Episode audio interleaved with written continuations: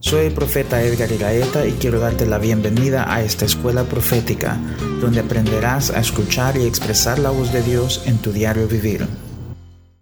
La palabra que escuché de Dios para esta semana era vida y paz. Romanos 8, versículos 5 al 6 dice, porque los que son de la carne piensan en las cosas de la carne, pero los que son del Espíritu en las cosas del Espíritu, porque el ocuparse de la carne es muerte pero el ocuparse del Espíritu es vida y paz. Quiero hablarte acerca de esta semana, ser una semana muy importante de cuidar tu caminar espiritual.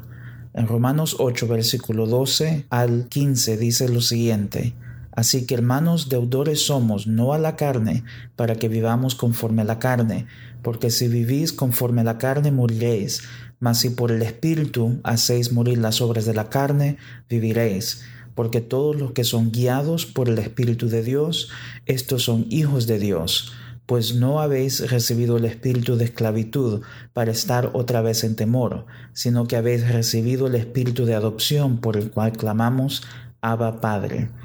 Sentí de parte de Dios que esta semana será una semana muy importante para tú poder entender lo que significa caminar en el Espíritu. El caminar en el Espíritu significa ser guiados por su Espíritu. Es importante que nosotros sepamos que Jesús dijo que las ovejas de Él saben escuchar su voz y cuando ellos escuchan su voz, ellos lo siguen a Él. Por lo tanto, nosotros debemos de aprender a escuchar la voz del Espíritu de Dios, el cual nos va a guiar y nos va a consolar y nos va a edificar y nos va a enseñar a poder caminar en el Espíritu. Muchas veces nosotros durante la semana pasamos problemas, pasamos circunstancias y cosas que nos atraen a vivir en la carne más que en el espíritu. Pero quiero decirte que esta semana es una semana donde Dios te va a dar una gracia sobrenatural para poder ser guiado por su espíritu.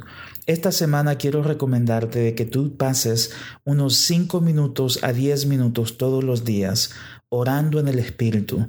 La palabra de Dios dice en 1 Corintios 14 que cuando nosotros oramos en el espíritu nos edificamos a nosotros mismos.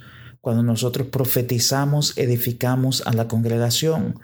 Debemos de entender el poder del Espíritu Santo adentro de nosotros. El Espíritu Santo está y mora en nosotros porque nuestro cuerpo es el templo del Espíritu Santo. Y cada día esta semana empieza tu día orando en el Espíritu, declarando que caminarás en el Espíritu y no en la carne, que te ocuparás en el Espíritu que trae vida y paz y no pasarás tiempo en la carne que trae muerte. Así que esta semana yo declaro sobre tu vida que tú vas a caminar en el Espíritu, que tú vas a ser guiado por el Espíritu Santo, que tú verás la gloria de Dios en cada día y que no vivirás bajo temor, sino que vivirás bajo el Espíritu de adopción, el cual te hace clamar Para la nación de Nicaragua, Dios me dio dos versículos. Salmo 147, versículo 14, dice, Él hace la paz en tus fronteras, te sacia con lo mejor del trigo.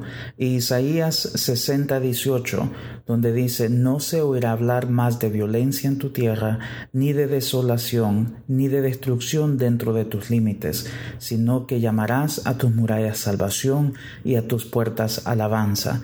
Y el Señor dice, Nicaragua, quiero que sepas, nación mía, que tus fronteras serán llenas de paz una vez más, dice el Señor. El enemigo ha tratado de venir con injusticia, él ha venido a provocar injusticia en tu nación y en tu territorio, pero el Señor dice, en este día yo vengo, dice el Señor, a traer paz, a traer justicia. Yo soy el Dios, dice el Señor, que pone a tus enemigos bajo tus pies. El Señor dice, no pierdas la esperanza y no pierdas el enfoque en tu fe, dice el Señor, porque ciertamente, dice el Señor, muchos vendrán y reconocerán, dice el Señor, que tus fronteras brillarán una vez más. Y el Señor dice, te he llamado en este día para pararte firme, no solamente, dice el Señor, para ver que yo traiga la paz, pero Señor dice, para ver que yo traigo salvación y que en tu nación, dice Señor, a través de la alabanza, yo juzgaré al enemigo y callaré la boca, dice Señor, del enemigo en medio de ti.